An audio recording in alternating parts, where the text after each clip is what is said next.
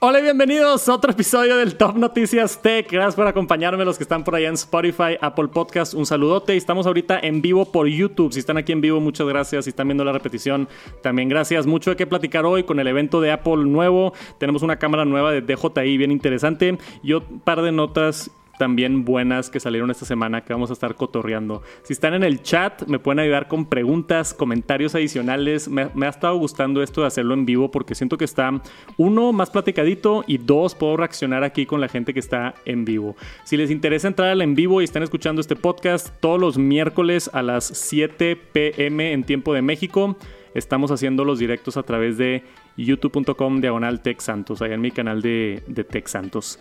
Pero también con eso dicho, es importante mencionar que este podcast está patrocinado por NordVPN.com. NordVPN es uno, bueno, en mi opinión, uno de los mejores servicios de VPN en el planeta. Si es que no tienen todavía un VPN, hay una oferta exclusiva ahorita, te regalan cuatro meses y está bastante económico. Si compras el plan de dos años, te regalan como dos, este, te regalan, ¿cómo se llama? Dos, dos meses no, cuatro meses si compras el de dos años, sí, ya me está preocupando. Y esto es para la seguridad y privacidad en el Internet. Yo lo uso todos los días. De hecho, aquí arriba me salió ahorita que estaba desprotegido. Y acá arriba, ah, no se ve en la pantalla. Ahí está. Ahí puedo iniciar una conexión rápida y entra y se conecta ya a México para evitar problemas y cosas y navegar el Internet con más seguridad. Y eso es todo. Si me quieren apoyar, texantos.com, diagonal, digo, perdón, texantos.com, nordvpn.com, diagonal, texantos. Ahorita va, les voy a dejar la liga por ahí en el chat. Si todavía no tienen un VPN, yo lo uso todos, todos los días y me sirve demasiado. Y NordVPN es de los mejores partners que he tenido porque ahora me pagan por promocionar algo que amo, que es la mejor situación en la que pudiera estar. Si lo quieren probar, me dan una comisión a mí si lo descargan con mi liga. Muchísimas gracias por considerarlo. Naveguen el internet con más seguridad y privacidad iPhone, Mac, tienen aplicación para todo el ecosistema de Apple que me encanta. Entonces, ahí está. Val, ¿pusiste la liga en el chat? Sí. Ah, qué raro, ¿por qué no la veo? ¿Quién sabe? Eh, y con eso nos vamos a nuestra primera nota. Tenemos por acá, obviamente, el evento de Apple se anunció esta semana. Scary Fast viene en octubre 30 a las 5 pm. Ya hice un video como de rumores viendo de qué pudiéramos explorar. Ya vieron por allá, obviamente, el anuncio del, del, evento, si es que me siguen en redes sociales. Pero hay mucho de qué platicar de esto porque ha surgido mucha información últimamente. Tenemos sospechas, rumores, posibles filtraciones. Hay una foto eh, que yo no puedo creer que existe esta foto. No creo que sea real, pero ahorita la vamos a ver sobre este evento de Apple. No es todos los años que tenemos un evento de Apple en octubre, noviembre, entonces me gusta a mí, obviamente, cuando hay más eventos y productos y demás, me emociona un poquito más y, pues es que siento que ya urgía. Más que nada la iMac, porque la iMac lleva años, años de que no la actualizan, literalmente desde principios del 2021. Es de las computadoras que más se han tardado en actualizar. De lo que quería platicar de este nuevo evento, tenemos por acá primero una nota de Mac Rumors que dice que pudiera lanzarse los productos nuevos el 8 de noviembre. No sabemos todavía qué son los productos, pero según Mac Rumors y un reporte que sacaron, eh, similar a ver el historial de otros eventos que fueron en este mismo tiempo y lo que se tardan en anunciar y en que estén a la venta, y también con una pequeña filtración de Kuo Ming Cho, Chi. Sí. Ming Chi, gracias Chris. Este se espera que salgan a la venta lo que sea que sea nuevo el 8 de noviembre, según Mac Rumors. No es información este no es información oficial, obviamente. Pero dentro de eso, Ming Chin Kuo es un analista muy famoso y él sacó un rumor bien importante sobre las MacBook Pros, porque él había dicho que no íbamos a ver MacBook Pros nuevas en el 2024. Y después de que anunciaron el evento, el vato regresó y dijo: ¿Saben qué? La neta sí, sí va a haber MacBook Pros nuevas este año. Em, sacó un tweet y confirmó que según él con sus fuentes y todo. Acuérdense que todos estos rumores, pero él dice que definitivamente van a venir MacBook Pro de 14 y 16 pulgadas, a pesar de que las actualizaron en enero. Y van a ser con M3 Pro y M3 Max. Entonces, Chris, si Apple saca la de 14 y 16 pulgadas, eso significa que tienen que actualizar todos los procesadores. ¿Tú crees que Apple saque M3, M3 Pro y M3 Max la próxima semana? Eh, pues yo creo que sí, está bien, estaría bien para el procesador.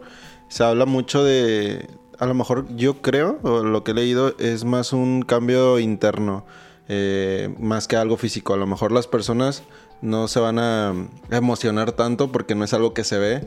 Y creo que también es importante recalcar que a partir del, M del M1 ya no han cambiado tanto los procesadores. O sea, ya no es como que mucha emoción por un procesador, ah, como fue el cambio de Intel a los Apple Silicon.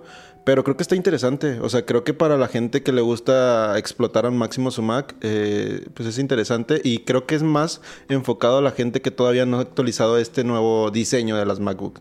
Que todavía está a lo mejor en una M1, en una MacBook con Touch Bar. Entonces creo que va por ahí el evento. Pero pues es emocionante. O sea, que a fin de cuentas siga compitiendo con los procesadores de alta gama de, de nueva generación, ¿verdad? Sí. Y ahora, si me pongo un poquito más técnico, la razón por la que mi compadre Kuo Ming Chi está diciendo esto es porque él analiza el mercado a través de la cadena de suministro y la cantidad de productos que produce Apple, ¿no? Entonces él pensó que no iban a salir este año porque no subió tanto la tasa de hacer productos nuevos, pero dice que porque van a salir tan tarde en noviembre, no lo había considerado y que sí. Mark Gurman, que es otro de los supuestos filtradores que la tienen a muchas cosas, también está diciendo que vienen estas nuevas MacBooks. Yo todavía creo que no, pero hay un razonamiento bien interesante. Y aquí es donde nos vamos a ir bien nerdos. Apple, este, si me conocen, ya sabes que me voy con las teorías bien locas. En enero, si se acuerdan, ¿ok? En enero Apple introdujo la MacBook Pro de 14 pulgadas y la MacBook Pro de 16 pulgadas con M2 Pro y M2 Max. Pero había rumores de que esas computadoras iban a salir en noviembre 2022 en vez de enero 2023. Y de hecho, en el evento de Apple, también, no sé si se acuerdan, pero yo me acuerdo de todo lo de Apple porque soy bien nerdo. Este, en el evento de YouTube salía en, la, en el URL el archivo del video que subieron del evento decía 2022 en vez de 2023. Entonces había mucha especulación de que ese evento estaba preparado para el 2022 y Apple no pudo y lo tuvo que retrasar hasta enero 2023. Las nuevas MacBook Pros este, 14 y 16 pulgadas. Entonces, si nos vamos con esa teoría, que supuestamente había problemas de producción y la crisis en China de chips y todo eso, entonces ya se habría cumplido un año desde que debieron haber salido estas computadoras. Entonces ya no está tan raro que van a actualizar dos veces en el mismo año. O sea, es una situación muy específica. Pero Apple sacó en enero de 2023 MacBook Pro 14 y 16 pulgadas nuevas. Y supuestamente, según los rumores, ahorita en octubre van a sacar la siguiente generación. O sea, 10 meses después es algo medio extraño en el mundo de Apple, pero puede llegar a suceder y puede que esa sea una de las razones. También eh, hay otra teoría bien, bien interesante. Déjame, me vengo por acá. Este artículo es el que quería leer. Chris, no sé si viste esto, güey, pero esto está bien interesante. Lo vi en el Twitter de, Joe Rossignol, que es uno de los que escribe para, para Mac Rumors. Él tiene una teoría que dice que Apple se va a enfocar mucho en el gaming este año. Y me puse a pensar y fue que, güey, tiene sentido. Porque si te pones a analizar los procesadores, me voy a ir otra vez un poquito técnico y nerdo, pero el nuevo A17 Pro que introdujeron en el iPhone 15 Pro es el primer procesador que hacen en una arquitectura de 3 nanómetros. El M2 todavía está en la arquitectura de 4 nanómetros, creo que es, o 5 nanómetros, no sé. El M3 se espera que esté basado en el A17 Pro, que es de 3 nanómetros. El A17 Pro tiene ray tracing y tiene este, el variable, no me acuerdo cómo se llama el otro, para los videojuegos. Algo que no tienen las computadoras M2 de Apple. Entonces, si el M3 supuestamente va a estar basado en el A17 Pro, seguramente va a tener ray tracing, seguramente va a tener mucho más gráficos y poder para poder alimentar videojuegos. O sea, puedes jugar en el iPhone 15 Pro Resident Evil 8 Village, que yo lo probé y de hecho aquí lo tengo en el, en el iPhone y lo, lo mostré en el review y todo. Resident Evil Village, es el 8, ¿verdad, Chris? Es el 8, tengo entendido, sí. Resident Evil Village, el, el 8, puedes jugarlo en el 15 Pro, pero no lo puedes jugar en una Mac M2. Entonces, la teoría tiene sentido. Si van a sacar el nuevo M3 y va a tener ray tracing, seguramente van a anunciar también el soporte para que las Macs tengan ray tracing y sean mejor para videojuegos. Y todavía más interesante, justamente octubre 30, cuando es este evento de Apple, es la fecha de lanzamiento de Resident Evil Village 8 para el iPhone. Entonces, ¿Qué opinas, Chris? Wow, no me sabía esa. Yo vine con toda la teoría lista, güey. Tiene sentido porque también anunciaron mucho, hablaron mucho de videojuegos, del gaming, eh, cuando anunciaron el iPhone. Y también, si no mal recuerdo, también habían hablado en el evento de los juegos exclusivos que iban a tener. No, más bien los juegos que iban a llegar de, pues, de gran escala gráfica y también eso que mencionas del ray tracing, o sea, sabemos que las tarjetas, en este caso de PC, usan mucho el ray tracing, las actuales, y creo que sería una forma, no sé si de competir, pero de entrar en el mundo gaming, porque no es lo mismo un mundo gaming en un celular que en una computadora. O sea, yo creo que los gráficos se triplican y creo que está interesante porque a lo mejor va a apostar un poquito más, si no es que el enfoque podría ser, eh, pues, este tipo de gaming, ¿no? Eh, como que gaming casual y tratar de traer o empezar a traer los juegos de consola sola a la, a la Mac, que es lo interesante, ¿no? Sí, o sea, poder llegar a, ya tener un nivel PlayStation 5 en una Mac, que ya se tiene casi el soporte gráfico y el poder, pero falta convencer a desarrolladores que, pues, que le entren, ¿no? Que, que traigan sus juegos por acá. Acá tengo una nota que quería mostrar. Déjame, me voy por acá a mi computadora. Em, Resident Evil para iPhone sale octubre 30. Esto se anunció desde hace mucho tiempo, pero qué casualidad que sale el juego el 30, el mismo día del evento, que supuestamente vamos a tener M3 Pros. Ahorita tengo así la, la gorra esa, ¿cómo se ponen los, el gorrito ese de, aluminio? Eh, conspiranoico con todas las teorías de Apple porque tiene mucho sentido. Esto tiene muchísimo, muchísimo sentido que sería algo que haría Apple, ¿no? Tiene mucho sentido ya darle el enfoque a, M3. Entonces, si nos vamos con estos rumores, supuestamente en el evento, vamos a ver. Eh, y perdón por los spoilers, porque puede que le esté atinando a todo perfecto o puede que lo esté fallando completamente. Pero según mi teoría y mi análisis y todo lo que hemos visto y toda la información que ha salido, en el evento de Apple vamos a ver la presentación del M3 entonces va a ser algo así como, eh, este es nuestro nuevo procesador, nueva arquitectura, más gráficos, lo van a explicar. Y luego van a sacar una actualización de la iMac con M3, según yo y según los rumores. Y yo creo que eso va a ser, se va a ver exactamente igual, nada más con un nuevo procesador y a ver si nos muestran algo nuevo. A mí me encantaría un color negro, que fue lo que puse en Twitter, porque no tenemos un color negro en la iMac y me gustaría ver un color negro. Lo que me gustaría ver también, que no estoy seguro, pero una iMac Pro, no tenemos rumores de esto, pero me encantaría que Apple nos sorprenda con una iMac Pro, estaría increíble. Porque mm, en años anteriores hemos tenido iMac y iMac Pro. Cuando estábamos en Intel, Apple actualizó a M1 la iMac de 24 pulgadas y nunca sacaron la iMac Pro. Todavía no sale y no hay rumores, o sea, ni, ni Mark Gurman, ni Kuoming Chi, ni nada. Entonces, quizá por la falta de rumores puede ser que no va a haber una iMac Pro, pero no sé, yo todavía tengo esperanza de que, de que nos sorprendan. Oye, ¿qué opinas? Aquí, aquí, mencionan sobre un Apple TV que vaya a tener un, no sé si un M3, pero que pueda correr videojuegos. Ah, eso también era un rumor, es muy buen punto. Gracias a la gente ahí del chat.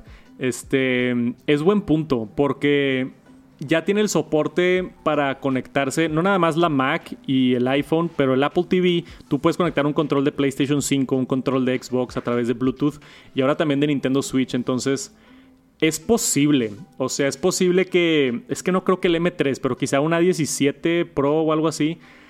Se me hace muy pronto para el Apple TV. No creo que lo vayamos a ver en este evento, pero quizá en el futuro, el próximo año, que le metan ahí un M3 al Apple TV y lo vendan también como consola de videojuegos, estaría bien interesante. Ahora, hay una filtración, que esto está bien interesante. Supuestas imágenes de la caja de la MacBook Pro en Weibo de China. Siempre se filtran cosas en Weibo, no sé ni qué es Weibo, pero creo que es tipo un WhatsApp, ¿no? Eh, creo que, según yo, es un, como Facebook. ¿Alguien del chat sabe qué es Weibo? Siempre veo de que se filtran imágenes en Weibo. Creo que es tipo un... Una red social. No sé si es red social o WhatsApp o qué es, pero subieron... ¿Es tipo un Facebook? Similar a Facebook y en menor medida a Mm. Similar a Facebook. Bueno, se filtró esta imagen de una supuesta caja de la nueva MacBook Pro. Entonces es bien, bien extraño que se filtren este, fotos de productos antes del lanzamiento. Pero, ¿qué opinas, Chris? Creo que es creíble, ¿no? O sea, Se- ajá, se ve medio creíble, güey. Digo, también es que luego ha pasado en el. en- ha pasado muchas veces, yo que me meto mucho en esto de los rumores de Apple, de raza que empieza a photoshopear cosas por atención. Entonces puede que sea una imagen photoshopeada y nada más alguien que te quiera agarrar atención y ya. Puede que sí sea real y el vato que subió esta foto seguramente lo van a meter a la cárcel. este, pero aquí está la supuesta imagen. es verdad. Acá dicen en el chat que hace tiempo se habían eh, filtrado unos cables trenzados de colores eh, que según eran para los iPhone. Quién sabe si, si va por ahí y, y había uno negro. Había uno negro. Sí, yo me acuerdo que había uno color negro. Uf, a ver, vamos a buscar eso. Sí, yo sí me acuerdo de eso, que supuestamente el iPhone iba a venir con cables de color y luego no sucedió. Puede que sean para esto de la iMac, pero sería para la iMac, no para la MacBook Pro. Y eran cables de USB tipo C, lo que también indirectamente confirmaría que los accesorios van a ser USB tipo C. Que yo creo que eso es de esperarse, porque no... Ya si están cambiando todo a Lightning, falta cambiar el teclado a Lightning, falta cambiar el Magic Trackpad a Lightning, falta cambiar el mouse, el famoso ratón de Apple que se conecta por la parte de atrás. Falta, falta también cambiarlo. Tiene sentido la teoría. Pero es eso, son teorías. Todo esto son teorías y rumores y no hay nada confirmado hasta que Apple lo anuncie. Pero a mí me encanta, me encanta, me encanta asumir cosas y ver qué tanto latinamos y así. Eso es más o menos lo que pudiéramos esperar del evento de Apple. 30 de octubre, lo voy a estar cubriendo en el canal de Tech Santos, en mis redes sociales. Vamos a estar chambeando. 6 pm, tiempo de México. Puede que sea. En Estados Unidos es a las 5 pm y pues ya hagan la conversión a su país.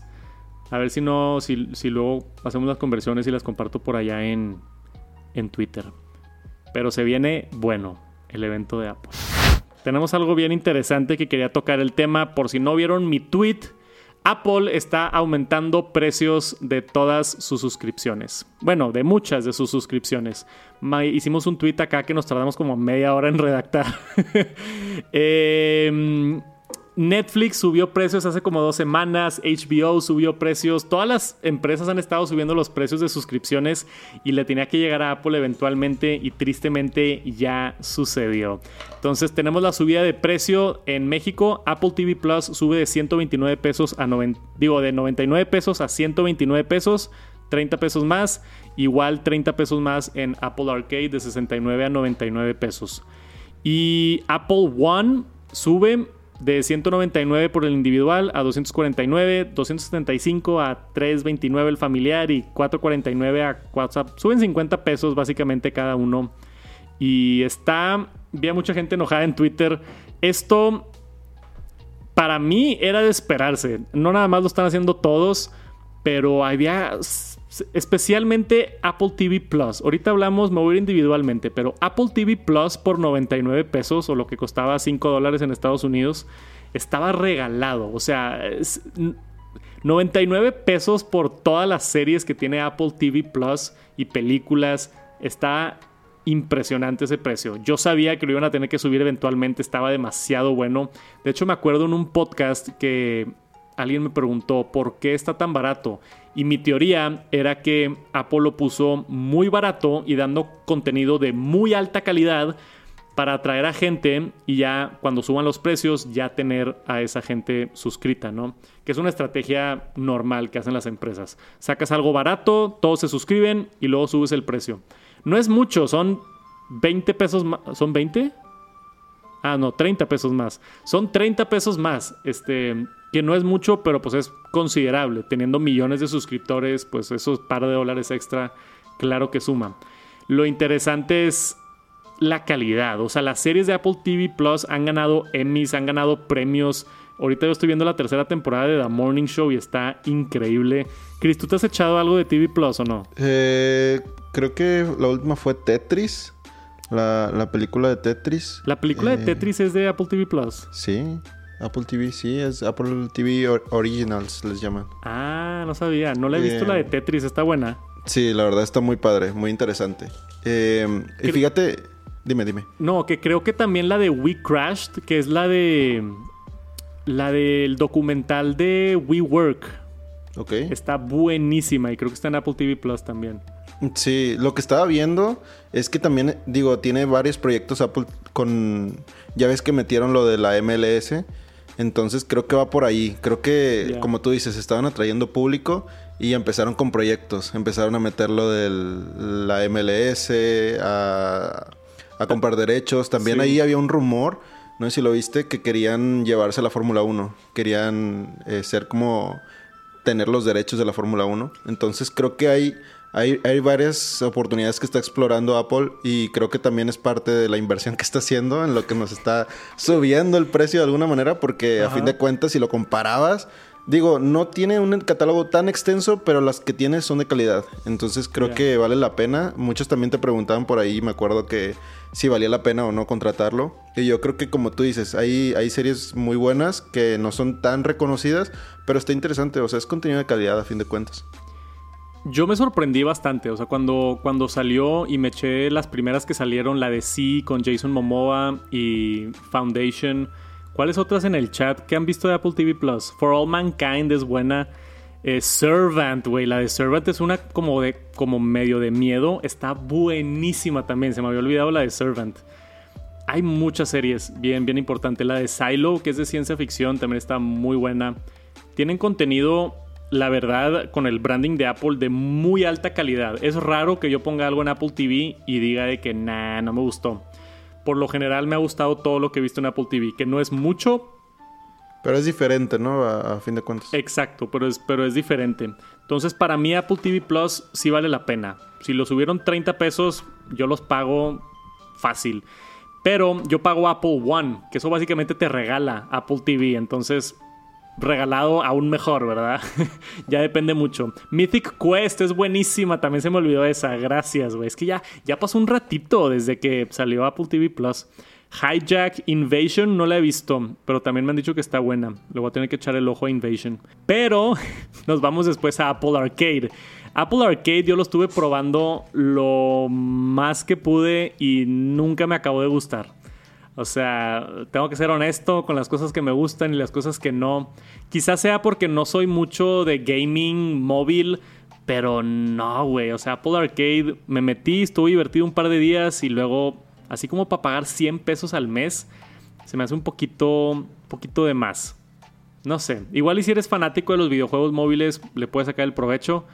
Yo por pagar Apple One, que es Apple One Premium, te incluye también el, el, Apple Arcade, entonces con eso de repente ahí juego un par de cosas, pero si lo van a comprar individual, yo personalmente Apple Arcade no creo que valga la pena. Después, Apple Music se quedó igual todos los planes, no cambiaron de precio, es Music Voice, Music Individual, Music Familia. Apple Fitness Plus se quedó igual, que si quieren hacer ejercicio en casa está muy buena la aplicación, mejor de lo que creen. Y todas las gamas de iCloud Plus también se quedaron igual. Y ahora con, los, con, las categorías nuevas de 6 terabytes y 12. ¿Quién usa 12 terabytes de almacenamiento en la nube? No puede ser, güey. Es, es, es, demasiadas, o sea, demasiadas fotografías. Pero bueno, ahora grabando en el iPhone 15 4K ProRes, igual y si te los acabas. Esos fueron los aumentos de precio. Acá están en dólares por si los quieren ver y andan viendo acá en YouTube.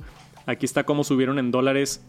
Son aumentos ligeros, pero en una suscripción es considerable. O sea, si te van a cobrar 2, 3, 4 dólares más al mes, pues sí pesa al final del año. Yo he estado muy, muy contento con Apple One porque yo pago, bueno, antes pagaba iCloud porque ahí guardo todas mis fotos y se sincroniza con todos mis dispositivos. Yo uso Apple Music, yo no pago Spotify, entonces pues Apple Music lo pago Y yo uso bastante también el Apple TV, Apple TV Plus. Sí lo uso un chorro, la neta. Ahorita con The Morning Show está chido.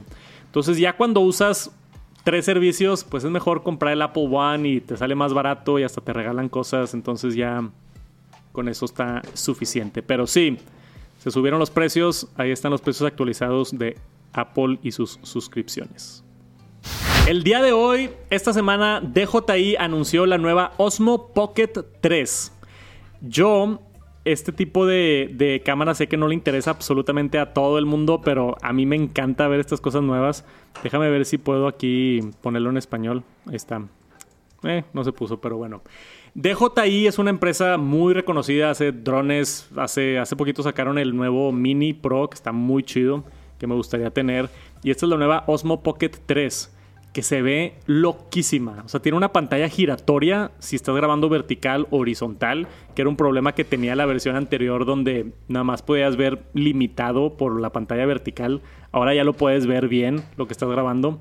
Y aparte de eso, ahora tiene un sensor más grande de una pulgada que graba mucho mejor video, es más inteligente, tiene mejor estabilización, se conecta automáticamente con los DJI Mix, que yo los amo, los micrófonos de DJI. Entonces, este producto, si es que les gusta la producción de video o grabar tipo vlogs o esas cosas, se ve muy, muy bueno. Lo voy a intentar conseguir para hacerle un review. Estaría bueno hacerle un review por allá en Tex Santos. Esta es la Osmo Pocket que acaba de salir. Osmo Pocket 3. DJI la ha estado rompiendo últimamente, en mi opinión. Hacen productos muy bien hechos, muy bien pensados y no tan caros para lo que es. La Osmo Pocket ahorita está en... ¿Cuánto cuesta? Se me fue. 349. No, no, no, no. Ah, comienza en 519. 500 dólares. No, pues sí está carita. Creo que hablé un poquito de más. Pensé que eran 400 dólares. 500 dólares está carito, ¿eh? Habrá que probarla para ver si vale la pena. Pero es casi calidad garantía de DJI. Entonces, yo sí la pudiera recomendar. ¿Te gustan los productos de DJI, Chris? Eh, pues nada más los drones, los he, los he probado. Pero mm, viendo las especificaciones, creo que está interesante. Me resaltó mucho que tiene 10 bits. Tiene por acá HDR y también 4K 120. O sea, Uf. yo soy fan de eso de, de estar haciendo cámaras lentas. Y la verdad es que se ve súper bien. O sea, para hacer una, literal, una cámara de bolsillo o sea, creo que está muy bien y... El 4K 120 más que nada es tipo... Ajá. Es una chulada, güey. Tener cámara lenta en... En calidad. Ajá, en calidad 4K es algo impresionante. Entonces, yo estoy emocionado por esta cámara. Nada más quería avisarles, ya está disponible, la pueden buscar y la intentaré conseguir para un review. Apple está considerando una MacBook de precio bajo para el 2024 esto es algo que hemos tenido rumores. Este es. Me pongo a pensar. Este es ese tipo de producto que yo llevo viendo rumores de Apple 15 años y hemos tenido este rumor fácil unos 8 años y nunca ha sucedido. Y cuando vi esto dije, güey, ya están regresando otra vez con este rumor. Apple siempre ha vendido su computadora más económica en alrededor de 800, 900 o 1000 dólares. La MacBook Air casi siempre ha costado 1000 dólares y no se han bajado de ahí. Obviamente modelos anteriores y pasados sí, pero se espera, al menos ahora con los procesadores y demás, que puedan hacer un tipo de computadora más económica en los 700, 800 dólares, algo así como una Chromebook. Entonces, poniéndole un procesador de, no sé, le pones a esto un M2 o un M1, ¿qué crees que llevaría esto, Chris? Un M1 Lite, algo así. M1 Lite, nah. M1 o M2, yo creo. Igual y hasta M3 si es que se ponen las pilas. Pero se empieza a complicar un poquito porque existe la MacBook Air. O sea, ¿por qué sacarían una computadora más económica si ya está la MacBook Air que va a tener el mismo procesador? Entonces tendría que ser un procesador inferior. Puede ser un A17 Pro, como dice José en el chat. Yo también pensé en eso. Muchas laptops de Windows tienen procesadores móviles. Entonces Apple pueden ponerle un A17 Pro y que corra macOS sin problema. Y ya, lo hacen todavía más delgado, le ponen un puerto de USB y se acabó.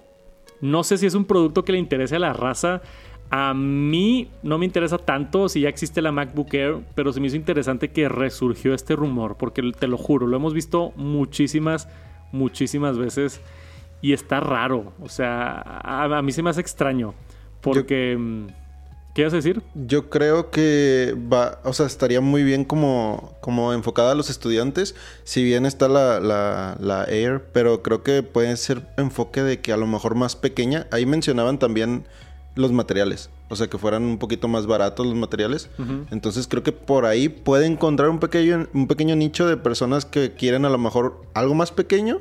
No sé si una mini laptop y algo más sencillo, nada más para transportar y... Porque creo que ahorita ya las MacBook Air ya empezaron a agarrar un diseño bonito, materiales bonitos y creo que se están yendo de... Un poquito, poco a poco se están yendo de lo económico, ¿sabes? Entonces yo creo que no estaría nada mal para un estudiante que, que va y viene nada más a clases y nada más lo utiliza para eso, ¿sabes? Ya. Es que sí tiene sentido, pero si me meto acá a ver la página de... A ver la página de Apple. Pero es que también tendré que tener un sistema diferente, ¿no?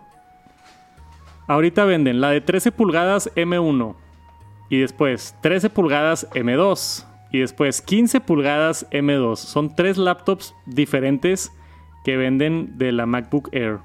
Y después en la MacBook Pro venden otras tres laptops diferentes, la de 13 pulgadas, la de 14 y la de 16. Son seis modelos distintos de laptops que vende Apple ahorita. Si entran con otro modelo más económico, van a ver siete diferentes laptops. O sea, mínimo tienen que matar esta de 13 pulgadas M1 y que esta se convierta en la económica y así tener como que, que tenga un poquito más sentido. Como la MacBook de antes que, que estaba súper delgada. ¿Te acuerdas de esa? Sí, antes de... ¿Cuál? ¿La, la de antes del M1? La MacBook salió en el 2015 esa. Y ya cuando salieron las M1 las descontinuaron. Pero en ese entonces había MacBook, que era esta, MacBook Air y luego MacBook Pro. Entonces pudiéramos regresar, según este rumor, a tener una versión que sea nada más MacBook, más económica, más chiquita, quizá 12 pulgadas en vez de 13 pulgadas o algo así por el estilo. Pero no sé, yo no me, no me emocionaría tanto porque no sé, no creo que suceda. El otro rumor que teníamos por acá del mismo reporte es de OLED. Entonces, supuestamente Apple va a estar cambiando a pantallas OLED en las MacBooks, ya sea en 2024, 2025, según los rumores. Y sería un cambio drástico, porque los, ningún iPad tiene OLED y ninguna Mac tiene OLED. Y se espera un cambio pronto que va a ser a, a este nuevo modelo. Entonces, si sale en la MacBook Pro M3 Pro la próxima semana, no creo que tenga OLED porque los rumores dicen que hasta 2025. Entonces yo creo que todavía falta otra generación, otro año y medio. Y después seguramente el punto de venta para la siguiente generación de MacBook va a ser la pantalla OLED. Al igual con las iPads. Que es de esperarse. La verdad es una tecnología superior. Y yo no sé por qué. En las MacBooks entiendo, pero no sé por qué en los iPads no han hecho la pantalla OLED. Yo pruebo muchos productos de Samsung que me mandan. Y siempre soy bien honesto. O sea, me encanta el S23 Ultra. Lo amo. El formato es un smartphone increíble. La cámara está impresionante. Pero al final del día uso mi iPhone. Porque se conecta mejor al ecosistema. Se conecta a mi Apple Watch. Y por más que me gusta el Samsung S23 Ultra, no lo uso todos los días. Uso iPhone.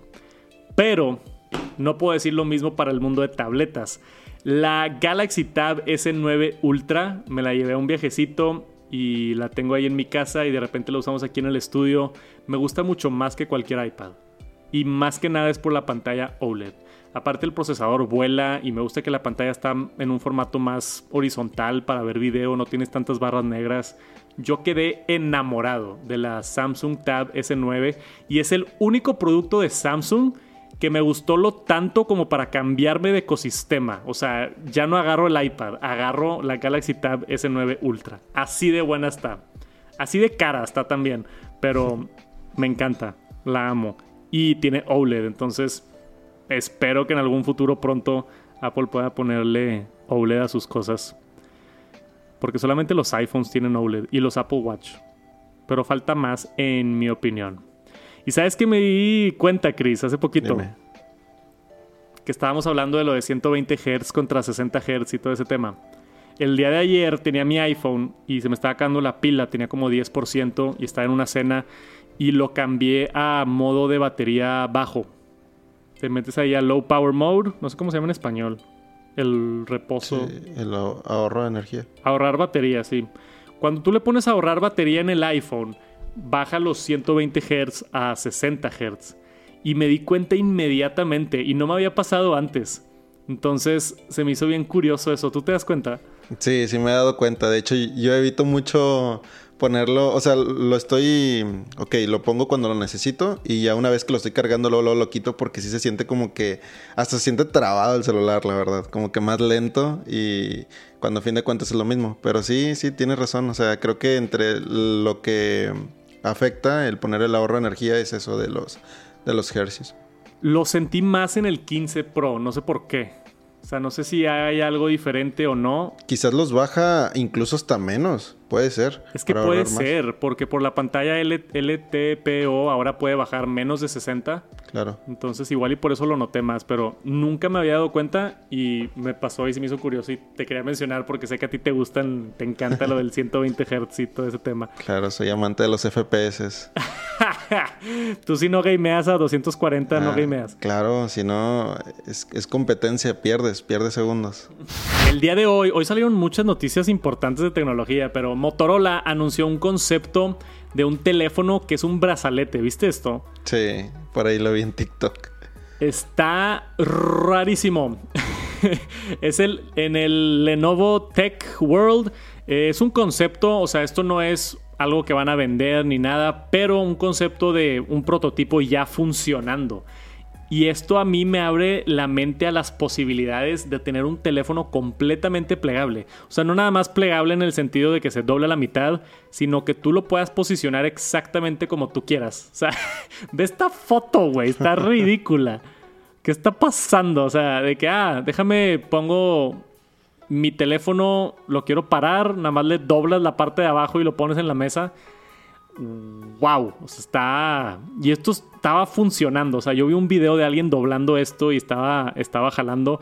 La manera en la que lo hacen, pues es con el- la misma tecnología de pantalla plegable, pero en vez de que se doble una vez con una doblez a la mitad, simplemente le ponen todas estas dobleces en la parte de atrás. Entonces, ¿qué le calculas? 1, 2, 3, 4, 5, 6, 7, 8, 9, 10, unas 20, 30 dobleces en la parte de atrás para poder configurarlo de la manera que tú quieras. Pero está bien porque se, se arrugaría desde atrás. no se arrugaría para enfrente. Sí, cierto. Está interesante. Y pueden hacer cosas curiosas con software también ahí. De que si se dobla la mitad, puedes enseñar una cosa en la parte de arriba y otra en la parte de abajo. Vemos aquí también este otro plegable. Pero lo más interesante en el demo, cuando lo estaban presentando, se lo pone en la muñeca. O sea, se lo dobla así como esas pulseras que, que se doblan en la muñeca y se lo pone ahí. Ahora, no significa que lo utiliza como reloj, porque nada más está de un lado. O sea, yo creo que si agitas la mano se te cae el teléfono. No es lo esencial, pero funciona. O sea, para ponértelo ahí mientras agarras el súper o las bolsas o algo, está bien interesante esta tecnología. Y no nada más en teléfonos inteligentes. Yo cuando vi esto me abrió el cerebro a pantallas plegables en otros lugares, ¿no? Que si pones una pantalla así plegable en el carro, que si tienes una pantalla plegable que puedas poner en ropa o en otros accesorios.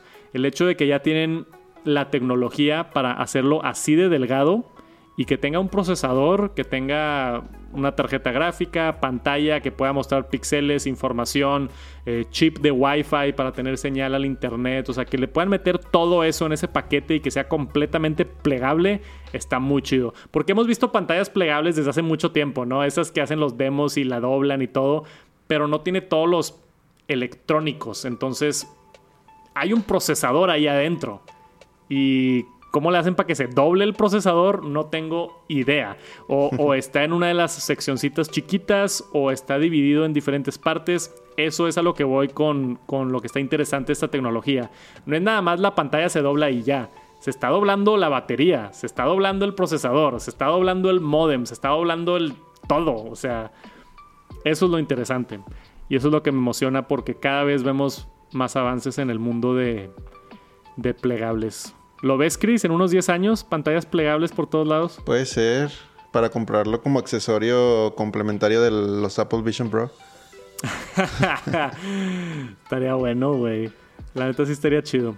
Ya la mayoría de las empresas están sacando sus plegables. Hay rumores de que Apple también eventualmente va a ser plegables, ya sea un iPad o un iPhone, pero es una tecnología que yo la primera vez me tocó a mí en CES. ¿Qué año fue? Cuando fui a Las Vegas, creo que fue 20.